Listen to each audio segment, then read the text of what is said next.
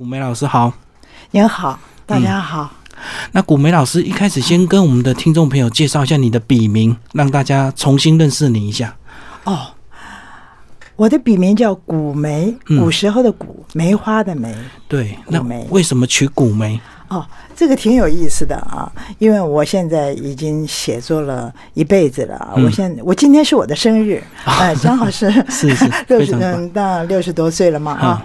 嗯，我在十八岁就开始投稿，嗯嗯，每次都退稿啊。那个时候我就住在我这个小说的这个原始的东港，屏东东港乡下。那个时候，嗯、我我对文学很执着，对每次都退退稿。嗯后来我就用古梅，这是临时感动的。我一用了古梅啊，我的稿子就登出来了，啊就所以就这么幸运就用到现在。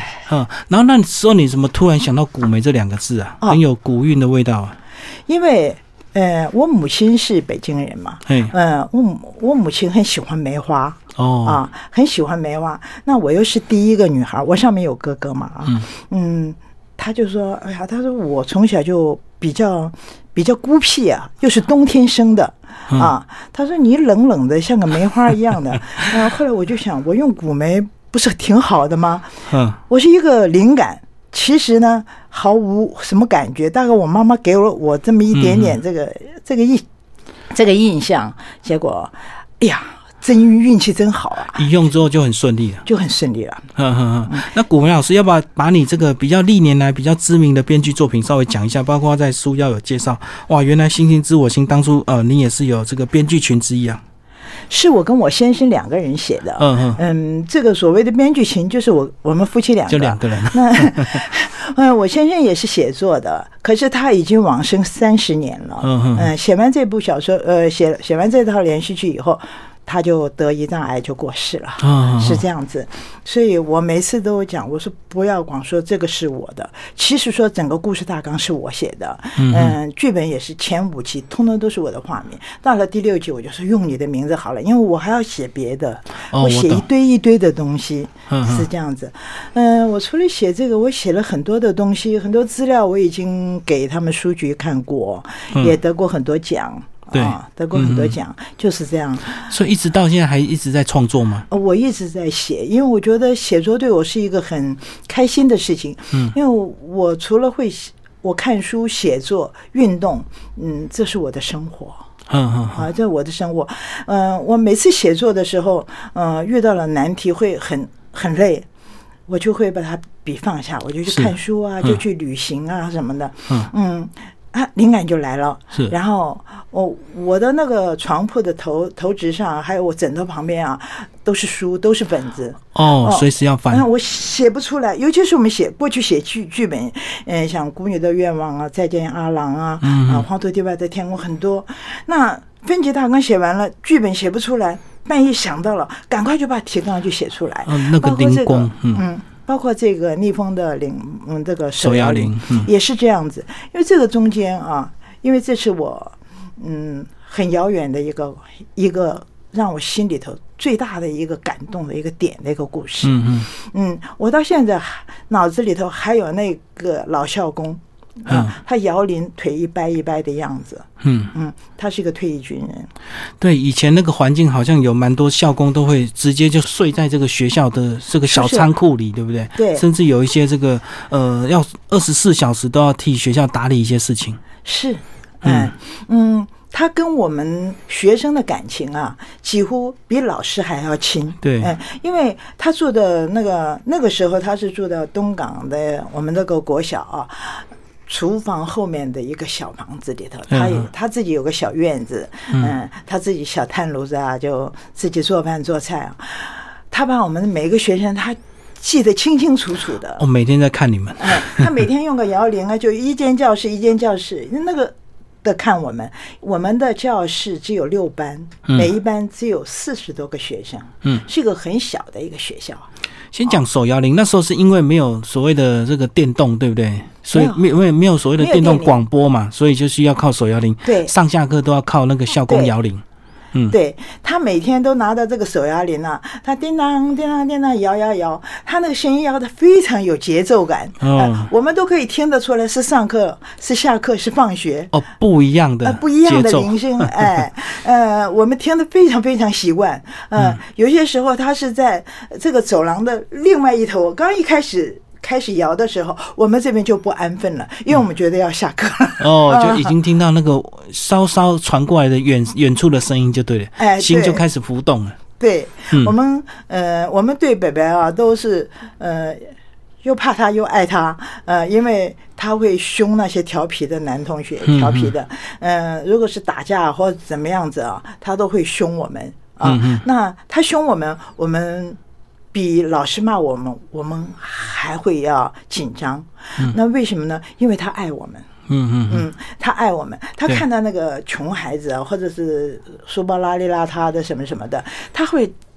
我印象最深的就是他从口袋里的他会拿出一个手帕，他的手帕永远都是干干净净的，嗯当然不是白的，他有格子的什么，他给孩子去擦脸，嗯他说：“你看你身上都是这么脏，你怎么上教室啊？”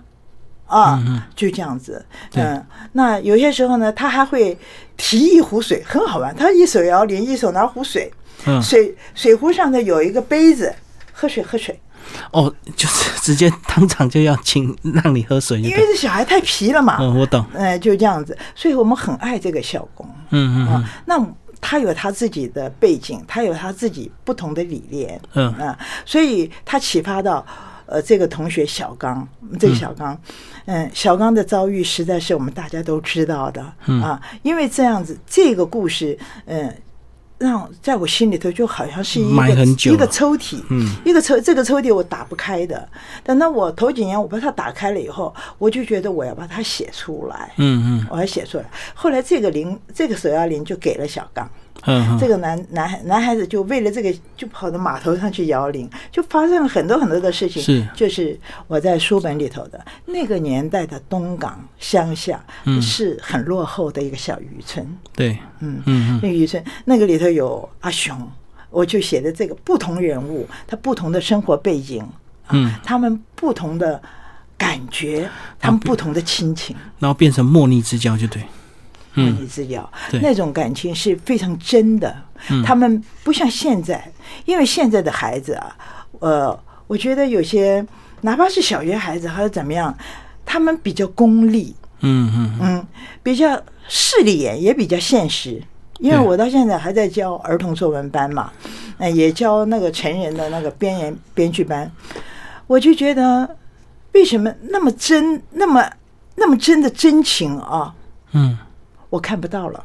是，所以我要从这个小说里头，我要启发出来。嗯嗯那老一辈的那种抛责之爱，那种生死之爱，那真是超过家人的，对对，因为他们没有亲人，嗯。他们把这个当成他们情感的凝聚点，嗯嗯因为他们想的是什么？他们的根在哪里？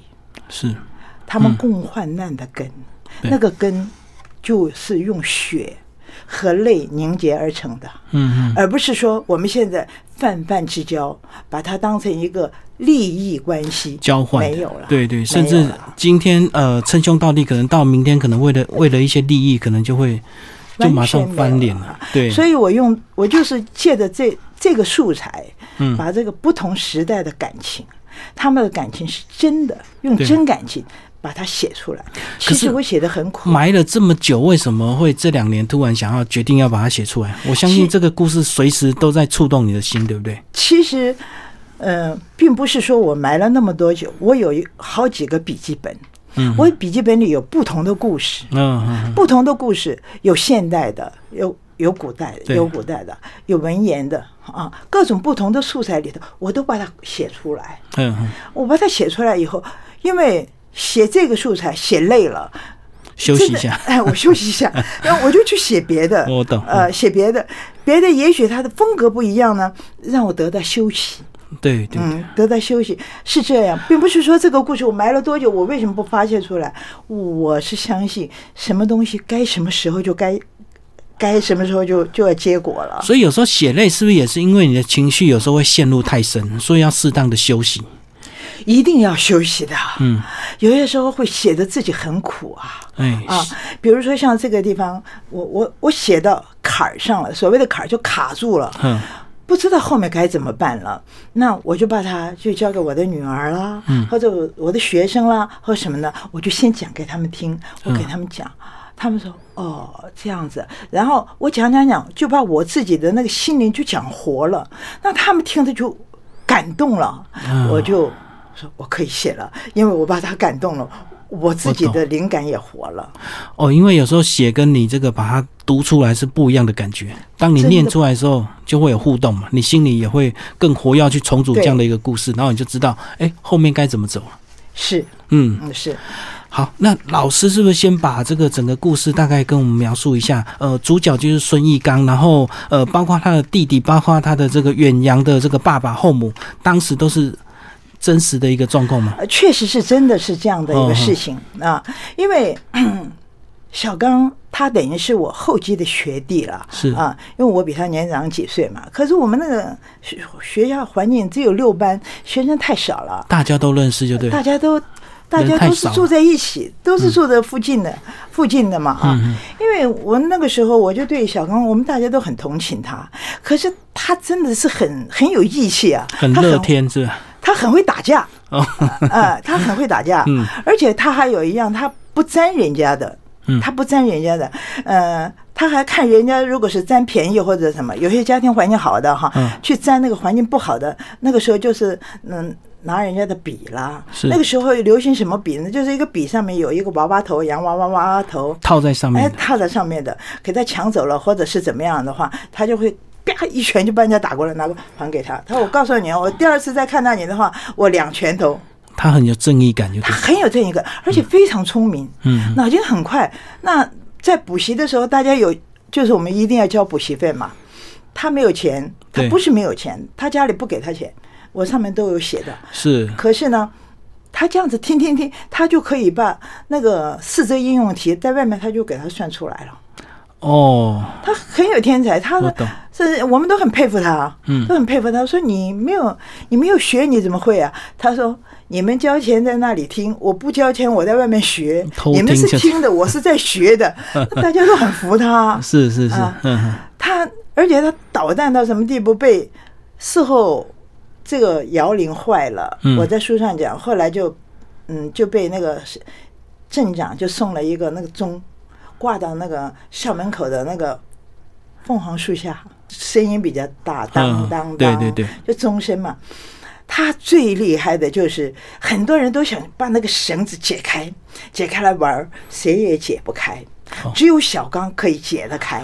哦，那个老校工把那个绳子绑在那个树上，树上，对，然后反正那个结很复杂，就对，哎，到时候他就要去。如果是小朋友，每个人都解开，乱敲就乱，敲时间就乱了，对对对，嗯，每个人都去解，他绑在树上，凤凰树上，树下那树干，每个人都解不开。小刚一下就解开。嗯嗯，后来那个校工就问他：“你你是怎么笑的？”他说：“北北，他们好笨啊！你根本是顺着打两节，反着打两节，他们光是反着再解，一辈子都解不开。我先解顺的，先解反的，再解顺的，我一下就解开了。就顺序不对，就对，哎他们嗯结果孝公好爱他，好喜欢他，就说：“呃，他说北北你是怎么学到的？”他说：“我从前是军人。”当兵学哎，我当兵的时候，我们战野部队啊，我们学到的。对对啊，你都不要不要教，你就会了。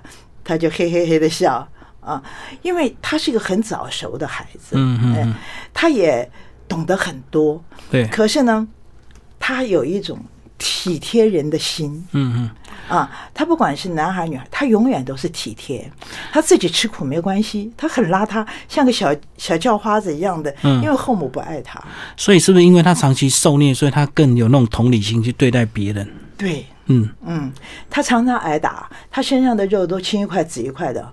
那然后呢，嗯、他自己学会一套打人的技术、救人啊、游泳的技术。所以你从哪里学来的？我们就问他，他说打架是我妈妈，我的后妈跟那个流氓这样子打我，然后我学的怎么样去打他，他是这样学来的。对，他说游泳，我是跟我的那个嗯啊那个很好的那个打鱼的那个孩子阿雄哎，他跟阿雄阿雄也是个苦孩子嘛，他们一起就是常常抓鱼啊，对。所以他游泳的知识他没有什么像我们规规矩矩的自由式蛙式什么都没有，可是他游泳游的气快，嗯嗯，嗯。因为说起来他是天生天养啊，对对，可是他在天生天养里头，嗯，他体会得到的就是说，我知道善有善报，恶有恶报。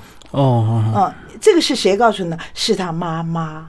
他三，他到四岁的时候，他母亲就过世了。他那时候亲生的妈妈就亲生的母亲嗯常常告诉他一些他外公的事情。他是是外公是个空军的飞行员。嗯嗯嗯就这样子的事。嗯然后他很喜欢跟我聊天，因为他觉得，他觉得他说。你虽然是数学是笨蛋了，可是你的作文蛮好的，你的作文可以比我好啊。可是你那个算术怎么常常都考不及格啊？你那个补习费都白花了。那我说是啊，那我没有办法，我就是数学搞不好啊。就是爱写作文就对，对，从小就爱写作文，爱看书，看的都是文艺书。嗯那时候他很奇怪，我为什么可以看得到文言文，他看不懂啊？嗯嗯，我就看古文。所以他那个后来在村子里发生的一些事情，其实全村的人都知道，我们那个小镇啊，哦，大家东港镇啊，嗯人很很小啊，是啊，嗯，嗯。不需要有广播啊，这大家回去跟妈妈一讲啊，妈妈四周大家都在讲啊，嗯。因为什么地方是广播站？一个是菜市场，一个是大庙口，嗯嗯，就是这样，就是东龙宫，对对对，嗯。然后后来这个呃，他是怎么样？这个老校工决定要带他去台北找他的这个呃，等于是他的一个朋友这样子，然后他的恩人算是终于改变他的命运这样子。是那也要有很大的勇气，因为我们现在动不动都不太敢去碰人家小孩。那父母亲出来又说你把人家小孩怎么样，是不是？应该要远离距离，他有还有办法把他带离这样的一个环境。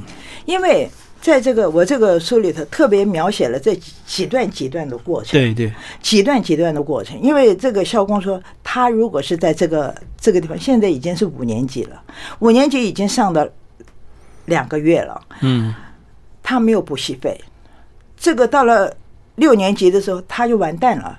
他的后母根本就是说放弃他，他是放牛班，对已经给他安排去做一个呃做那个水桶啊修车子的工人。准备就让他国小毕业就去当工人，当工人根本不想培养他。他就觉得这个孩子这样子太可惜了，嗯再加上他在家里头受的种种的虐待，对，啊、而且他还受了很多很多的冤屈。那这个校工就在想，要怎么帮他？嗯，从小到大，我一生因为时代环境让我一生没有希望当一个工友，可是他用他的生命救了另外一个革命战友。那个在书上我已经讲的很明白，对对对对那个时候四处找他，嗯等到找到他以后，对他很亏欠。嗯他说我没有什么，我没有什么东西让你这样子要报答我，没有。我唯一请求我看到这个孩子，我不希望这个孩子在我们现在这个环境里头去糟蹋掉。嗯嗯嗯，我在这里当工友当那么多年，我唯一看到了一个他，他是我的童年。啊我看到了他，他是我的童年。我不希望将来他也被糟他蹋掉长大了以后被嗯糟蹋。对对对，他说：“我们用我们的感情把它培养起来，嗯嗯嗯把他培植起来，培植到他上考了考上最好的省中。那个时候目标是建国中学嘛嗯，。对对，进了建中的时候，再告诉他爸爸这个孩子的过去，现在都不要干扰他，因为任何的干扰都会影响这个孩子的学习，嗯嗯因为他是一个很单纯的孩子，对。是这样子一个情况。所以这样等于是他带上他台北之后，哦，陪他走过五年的时间了，因为那时候还有联考嗯，他两年的时间。两年。哦，国中的这个建中，对，国中考上建中，考上放榜的那一天，老校工就过世了。嗯嗯嗯嗯，老老校工没有等着他放榜就过世。我后面有写，他的小刚的父亲知道了以后，不是一直请求他吗？他给他留了一封信，对，往来有一封信，几封信这样封信，对，就是特别去去东港去找他，嗯嗯。就找校工就跟他讲，他说我愿意补偿你我拍的这些照片，还有他画的那些图，嗯。用小刚他画的生活上的这些图做这一这整套书的一个牵引。嗯嗯，嗯，引牵引，他也是他精神上的一个寄托。对，啊，这个这这些图画，嗯，会让只要是跟他生活在一起的有心有戚戚焉，嗯，甚至让读者用这个图画对这个小刚啊多一份怜爱，嗯嗯嗯。真的是难得。对，那里面还有这个他跟他弟弟的这个相处的过程，对不对？他弟弟就是那种非常典型的后母生的小孩，所以他们其实一开始是不错，后来就慢慢的有有点走偏了，对不对？小杰是因为受到他母他是很后母的懦弱的影响孩子嘛，对，就是他弟弟，他弟弟因为受了他母亲的影响啊，他任何的事情都很怕事，嗯他也是他的生存之道。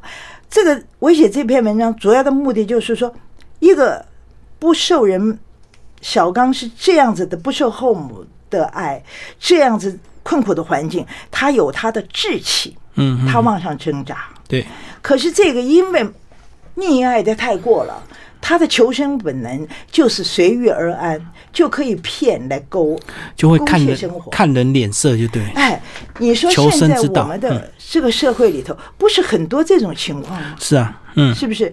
我用这个来表现我们的社会。哎是我表现的是什么？是人性。这个人性呢，虽然在环境上不同的环境，就要看你自己是如何的坚强，就是两种是很极端的，很极端。对，一个是很刚毅的小刚嘛，那一个是这个呃，会这个等于是有点像墙头草子，会去找他。就是他母亲。对，这样子，他就维持他的，他要维持他的生存之道嘛。嗯嗯嗯，可是小刚他不是，他没有，他没有靠的，对，他甚至于对工友，工友这个老校工，哪怕请他吃一碗稀饭，他第二天从他菜园里把两个萝卜给他，要回报，哎，他要回报，他不沾人家的，嗯嗯嗯，他不沾，从这个地方可以看出来他的个性，对，他会成功的。嗯嗯嗯，哎，到了后来他就他在美国，他那他最后讲他当工程师嘛，他对高家的人是非常非常的尊敬，高家的人就高玉仁哥哥对他也很爱，嗯嗯嗯，他就一直很爱。可他们现在都已经在国外啊，是是是。嗯，所以他们高家也是在美国，就对，对，嗯，都在嗯美国。其实这本书啊，看到最后，这个其实中间还有很多插曲啊，这个包括这个后母怎么想尽办法去陷害他，对，对，然后结合外人，结合他的这个流氓朋友，然后一起陷害他自己自己的这个小孩，这样子。因为如果是这样一步一步这样子弄来的话，是这个工友就看到不行嘛，这个孩子在这个地方完蛋被毁掉了嘛，对，没错我就，把他换一个环境嘛，嗯而且那边刚好有一个这么好的环境，嗯我去拜托他，对啊那边呢也很想要这个孩子，就把这两个人的感情，就是这种抛着这爱啊，从。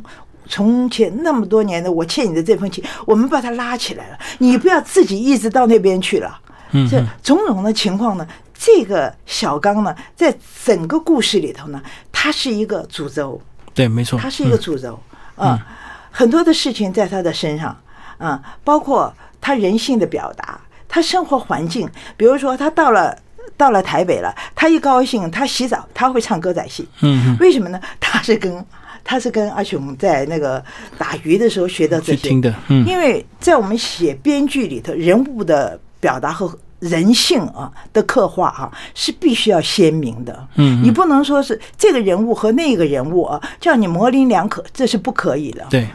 嗯，可是我们在看这个整个呃后母在陷害他的过程，我们那时候就会觉得说，哇，怎么会有人坏到这个程度？好像那个是现代那种比较狗血的那种，呃，八点档才会有的这个桥段。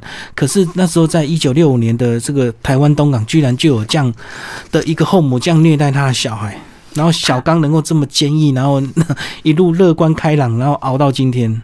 嗯，他这个这个母亲哈，呃，在她嫁给她的爸爸，嫁给她爸爸当后母的时候，她就是一个很虚荣的。我在里面就想过，嗯嗯嗯，她心目中就很排斥这个男孩子，对，因为这个男孩子是他在他生活之中，他有一个担心，他担心，因为他寂寞，她漂亮，她怕她的私生活被小刚告诉她爸爸。嗯嗯，如果一告诉她爸爸的话，她整个就毁了嘛。对，没错，她就用各种方式想把他整到死。嗯嗯，这种事情，比如说他的泼辣是这些哈，还有更厉害的，我都没有写出来。哦，所以里面只有点到为止我只。是点到为止啊，他很厉害啊，厉害他，而且这个妈妈她过去是个都市女孩子嘛，嗯嗯，她嫁到她爸爸以后，她以为我嫁给一个船员，这个船员是高级船员，生活她是为了生活上享受。对，她没有想到是住的一个偏远的乡镇，到东港去就对哎。，嗯。她就心心态不平衡，嗯，不平衡呢，她就有她自己的生活上的这些。娱乐，哎，他的这些娱乐 打牌嘛，那个时候打牌嘛，嗯。还有收音机嘛，对，还有就是到委托行去买东西嘛，嗯就是这样子啊。他用这些东西来交他的朋友，可是你要知道，那种淳朴的乡村里头，他交不，呃，像当老师的、公务员这些收入很少，他又瞧不起，嗯嗯，他只有找那种对他居心叵测的流氓，而且呢很会骗他、哄他的，他跟他搞在一起。对对对，跟流氓这样。哎嗯，他跟他搞在一起呢，就有一点臭气相投。嗯，可是这个女的呢，说起来呢，她还是很单纯。他不想的，他没有想到这个流氓根本就是在用他嘛。他自己的片头是一个酒家女嘛，对，拿他的钱又去养另外一个对对 酒家女这样。对嗯那个我们那个东港镇到现在还是很小的。嗯那东港那个时候一个一个镇呢、从这里骑单车就到那一头这一头啊嗯，啊，所以很多事情都会传开，就对。非嗯常会。我我我来到台湾就住那边，我住那边五岁，我二十八岁离开。嗯嗯嗯，所以童年等于童年青少年都在那边度过呃。对对对，嗯呃，我们的呃，所以我有很多的同学，包包括我过去写《星星知我心》啊，那个也是我们同学在乡下，呃，把他自己本身是养女嘛，他说，其实我我家。我们家里面是怎么把孩子送走、送走、送走，给我的灵感，哦，对，以前乡下好像蛮多这种状况，对呃，不对？都送都送女孩子对对对，啊，是女孩子这个一般人会小女很可怜的觉得会赔钱，是不是？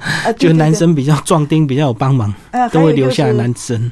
就是陪嫁哈，送一头牛，嗯，这个女孩子的价钱是一头牛，送一头牛过去，然后一头牛就给男方，男方男方用这头牛可以耕田，他的女儿嫁过去，是那个 那个陪陪 嫁妆就是一头牛嫁妆是一头牛，不是不是陪嫁一一牛车，没这回事。嗯，因为女生不值钱嘛。对嗯嗯，而且那时候很多人可能这个养不起嘛，就只好赶快送出去。而且很会生，嗯，那有钱人可能会收养你，只是为了利用他工作啊什么的。哎呀那个年代就是这样啊，所以我们到现在，我们的台湾社会经济这么好，非常感谢蒋经国啊，嗯，嗯 我们现在能够过这样好的日子、啊，十大建设。太棒了，嗯嗯，其实这真的要惜福啊！其实这个故事讲到最后的后记，真的让人家非常非常的感动。就是，呃，小刚成家了，然后回来看这个老校友的这个呃，算是他的呃坟墓祭拜，然后他又做了一个非常不可思议的举动，对不对？对嗯嗯，他当初就答应他了，因为他对那个啊阿阿雄叫他说他是你干爸，你磕头，他不是磕头了吗？对，那老校公子安慰啊，可是他心里就讲，你不是我的儿子，对，你是我的干儿子嗯嗯，啊啊！我有你，我已经很安慰了。对，所以这个就讲的，这个老相公他是军人，他有节操的，嗯嗯，嗯他是我形容他是有节操的，是，嗯。嗯。他的节操，连小刚的父亲最后都觉得我比不过，我做父亲比不过这个老校校公，对，对吧？因为他在国外受教育的，是，嗯，所以老修公有他的一个坚持，就对。了。对，嗯嗯，嗯。这就是他的节操，这就是中国人的节操，啊，嗯，嗯，他很了不起的，嗯是是。是。他有爱，他知道身不由己，然后那时候这个所谓的这个放榜，还是真的大家围着广播在那边收听啊。哦中广都是在中广 八点档，以前放榜是这么慎重的一个这个大事啊。本人经历过，本人经历过。嗯。我们那个时候放榜的是不得了啊，所以那时候省呃省立建中是第一志愿啊。省立建中是第一志愿，哇，北一女是女生的第一志愿，嗯。就是全国我们那个时候没有户籍的，全国的优秀的孩子都到台北来嗯嗯，来考。对，当你这个你建中就是省中了，第一是建中，我觉得啊，建中然然后就是师大附中嗯啊，呃，然后就成功中学，哦，然后就是照这样的排名，这样子排下来。女孩子呢，第一北一女，现在是中山女高，过去是北二女，嗯嗯嗯，呃，这样子。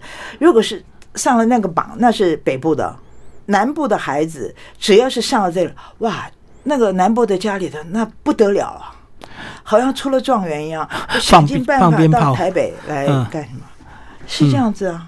我们那个时候，嗯，我是民国四十五年，对，民国四十五年，我考取了我们南部最南部的省立潮州中学。嗯嗯，我们那个村庄里头考取省立潮州中学的就是本人嗯嗯，一个。那我们那个村庄里头，我哥哥、我妹妹他们都都是上的县中，家家送鞭炮来，我们家的鞭炮放的噼里啪比过年还快了，嗯嗯，就是多么重视教育，对，重视教育。那我当时我真的不知道怎么样感谢我的老师，我的经验老师叫陈秀堂，嗯，他已经往生了，呃，他是我的国文老师，他住在东港海边，呃，我妈妈叫我拿一个竹篓子放了二十个鸡蛋，我骑着单车去给老师，我去谢礼，就是，谢老师，是，所以我们太太那一段段段段的童年回忆啊，嗯，真的是很好。为什么会送鸡蛋？那时候鸡蛋很很昂贵吗，鸡蛋并不昂贵，是因为我们家穷，送二十个鸡蛋表留表心意。可是我们老师已经很高兴了，是是是，至少有想到他就对，嗯哎嗯哎，嗯。是这样的。不过那个呃，那时候啊，这个阿刚那个考上的时候，是不是连校长都非常讶异啊？说这个还要去想要了解他台北的教育方式，怎么样能够把他教出那个让他考上建我？跟你讲，难不的教育，所以失败就是这样啊，自己教育不行哈。突然发现小刚能够进了建中以后哈，是马上就对他的态度就不一样哦了，。改观其实，在书里有讲，哎就是一开始他可能对他也很头痛，对不对？呃，就是觉得这就是个放牛班的嘛，这个根本就是因为家里头也不要嘛，什么什么的，对，然后被一个工友，给送过去的以后，你能够怎样？你了不起？你好吧，你补习，你补习两年考上建中已经不错了。你当年你就考上，而且我跟你讲，他他国小五年级他是插班生哎，嗯，他是到台北插班的，他开学两个月以后，他第三次月考才进去的哎，嗯嗯，所以这个小孩子真是厉害啊。后来他就考上了，考上以后，南部的这这个就是讲的一个人的现实和势力了。一看他进了建中了，马上就说你有没有教材？你在哪里补习啊？你是怎样怎样？问他这些，小刚哪里管你这些啊？我到处找我的伯伯，我的伯伯到哪里去了？一看在灵堂忙着找，校他受不了了。对对对对，嗯，他受不了了。他第一是他写，他去的时候五年级，他写了一篇我的好友，他就写他跟阿海两个人，他上渔船的那一段，哦，是他写的很朴实。两天一夜，哎，他写了以后，嗯。玉人哥哥还帮他改了一改，以为你学校的作文嘛。对他老师就觉得这篇文章和一般小朋友的作文不一样，因为小朋友的作文都是我自愿当什么了，又是我是什么什么什么了，都是写的很空旷。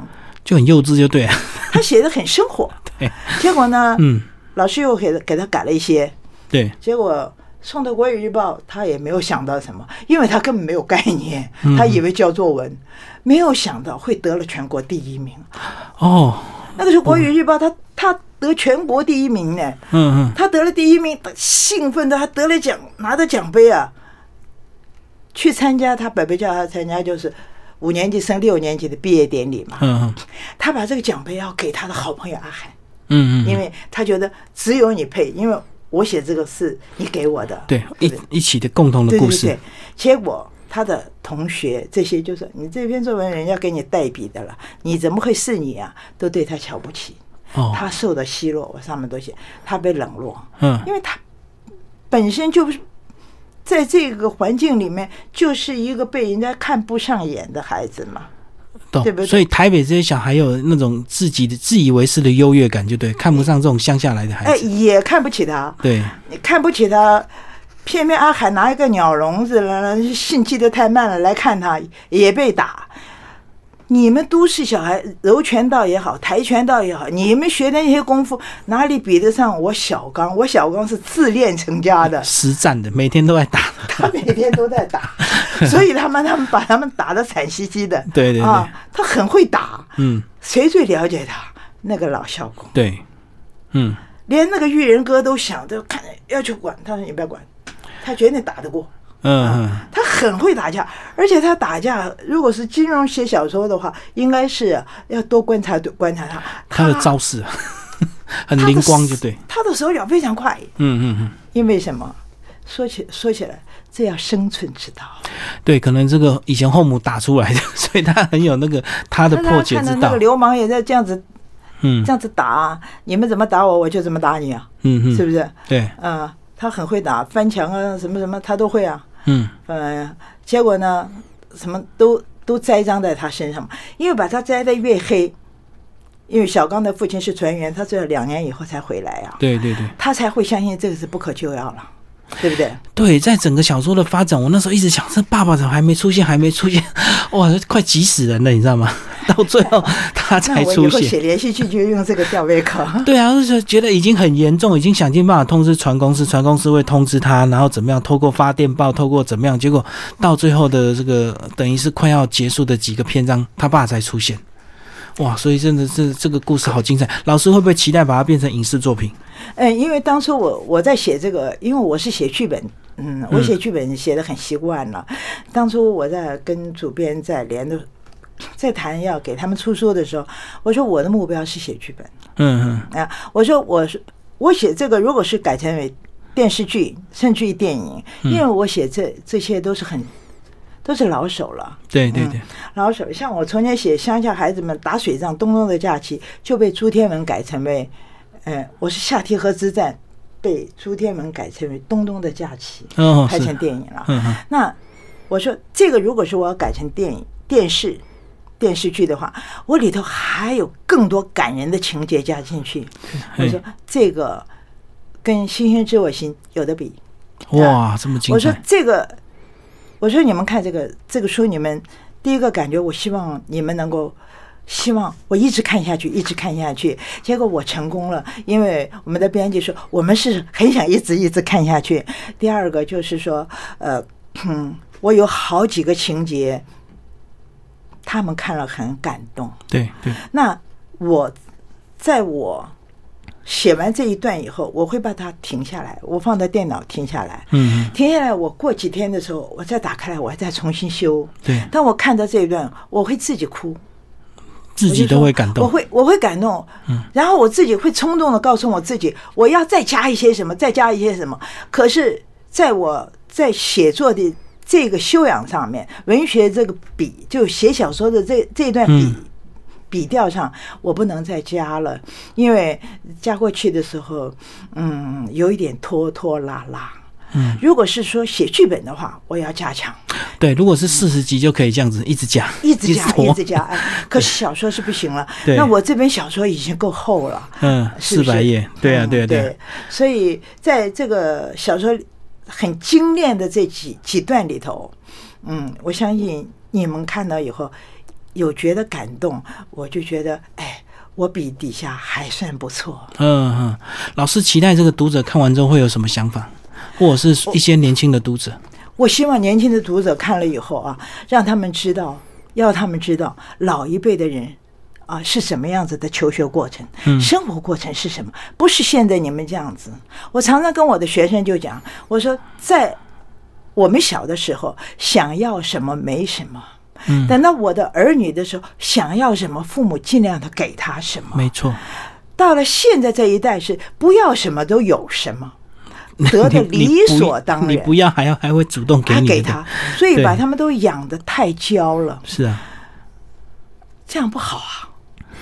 挫折挫折感太低，对。哎，他们受不得一点点的那个那个挫折感或者打压或者压力，他们没有啊。是啊，嗯，我只是希望这个这个这这篇小说不要大家看完就算了，叫他们心里头知道，原来过去的孩子是这样的坚强。嗯嗯，这是现在很多的年轻人啊，他们也想坚强，可是他们有些时候有一点点妥协。对，我不希望有妥协，嗯嗯嗯，因为我们这个年龄妥协不是办法。对，嗯，你妥协没有人帮你啊，嗯嗯，一个人要自己帮自己才能站得起来。对，像主角这样，小刚如果他妥协之后，他可能最后的结局就是就是活活被凌虐、被打死这样子而已啊。他就他就没有了。对对，那我也不要写这本书了，嗯嗯嗯，是不是？我也不会对对这个人物在我心在我心灵之中占那么重的分量。嗯嗯，当这个书出来以后，我本来以为是明二零二零年才会出，我没有想着他们真的是很爱我，那么快就出了哈。是，啊，我叹了口气啊，我说我这是我写的长篇小说第七部嘛啊，嗯我说我这个孩子也算难产了、可是产出来还蛮成才。嗯嗯，嗯 然后写完你自己有没有松一口气？终于把这个故事做一个结束，因为你很多笔记本可能都停一半，停一半这样。我没有哎、嗯我写完了以后，我呃，我写完以后，我放到那个地方，我都很惶恐，嗯因为我觉得里头有很多很多的东西我还没有表达出来。哦，我懂我懂。那么，呃，当然这个书嗯一出来的时候啊，嗯、我觉得我虽然是完成了一这一份工作，可是我心里头还有很多很多的遗憾。嗯嗯嗯，我是希望，嗯，有一个好的这个制作公司能把它改成剧本。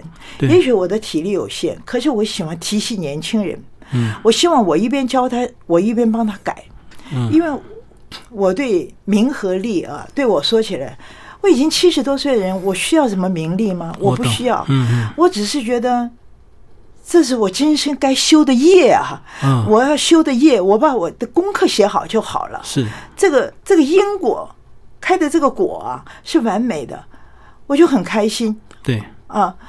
我我真的，因为我从小对名利看得很淡薄，嗯我觉得，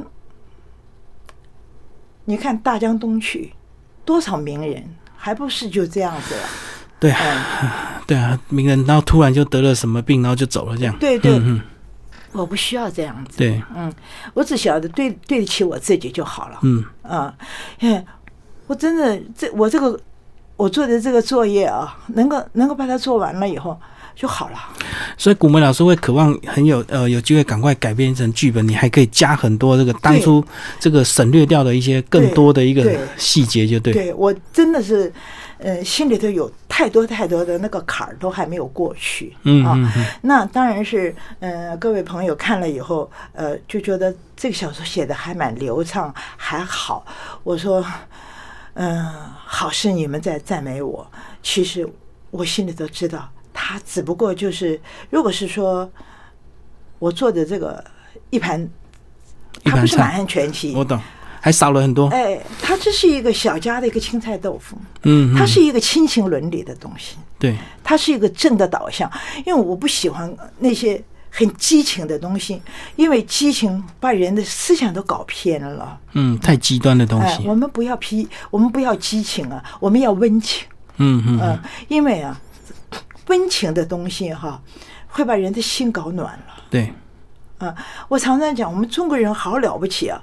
写一个“心”字就告诉你我们的心是怎么样，只有一点儿在心中，两点儿在外面，哦是，是不是？嗯，还有讲一个人字，一人一一撇，对，一横一撇，就一阴一阳，人字最简单，可是它是无限大，嗯，嗯延伸出去，嗯，是不是？它是无限大，这个无限大就，可是他们是的终点是在这个人的终点。交汇处，嗯，交汇点，就看你是怎么样子去用心去做人。是。好，今天非常谢谢古美老师为大家呃介绍他的非常精彩的这个长篇小说《逆风的手摇铃》，然后台湾商务印书馆出版，谢谢老师。谢谢。